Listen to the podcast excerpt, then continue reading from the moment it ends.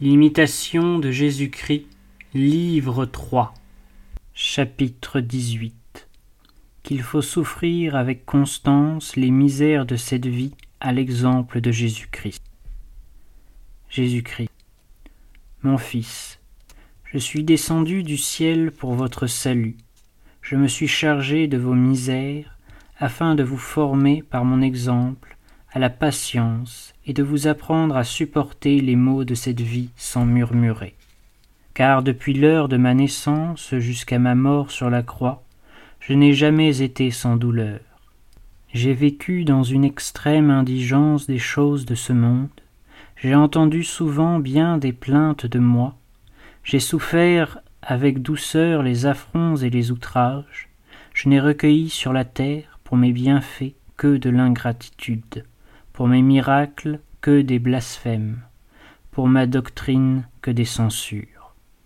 Le Fils. Puisque vous avez montré, Seigneur, tant de patience durant votre vie, accomplissant par là d'une manière parfaite ce que votre Père demandait de vous, il est bien juste que moi, pauvre pécheur, je souffre patiemment ma misère selon votre volonté, et que je porte pour mon salut aussi longtemps que vous le voudrez, le poids de cette vie corruptible. Car, bien que la vie présente soit pleine de douleurs, elle devient cependant, par votre grâce, une source abondante de mérite, et votre exemple, suivi par vos saints, la rend supportable et précieuse même aux faibles. Elle est aussi beaucoup plus remplie de consolation que dans l'ancienne loi, quand les portes du ciel semblaient plus obscures et que si peu s'occupaient de chercher le royaume de Dieu.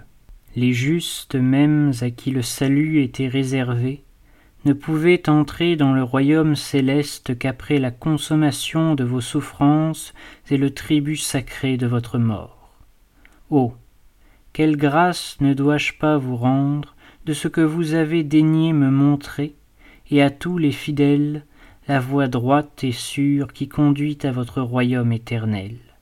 Car votre vie est notre voie, et par une sainte patience, nous marchons vers vous qui êtes notre couronne.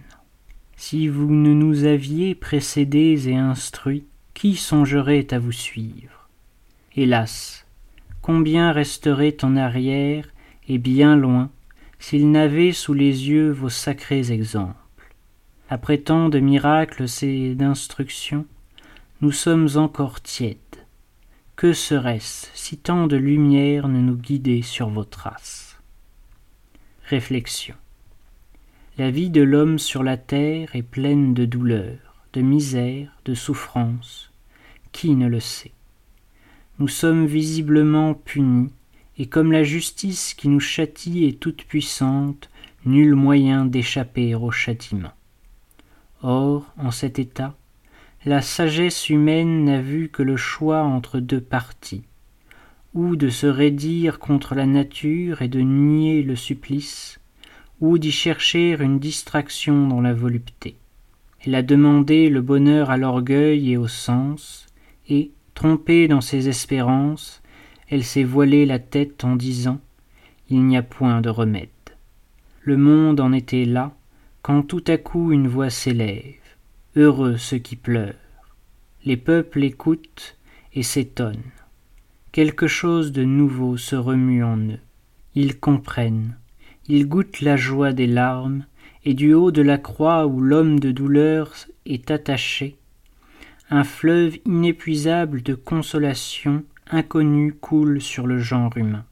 La vie a perdu sa tristesse, depuis que, baigné d'une sueur de sang, et dans les transes de l'agonie, Jésus s'est écrié Mon âme est triste jusqu'à la mort. Elle n'a plus assez de souffrance pour le repentir qui les cherche, pour l'amour qui les désire et qui s'y complaît.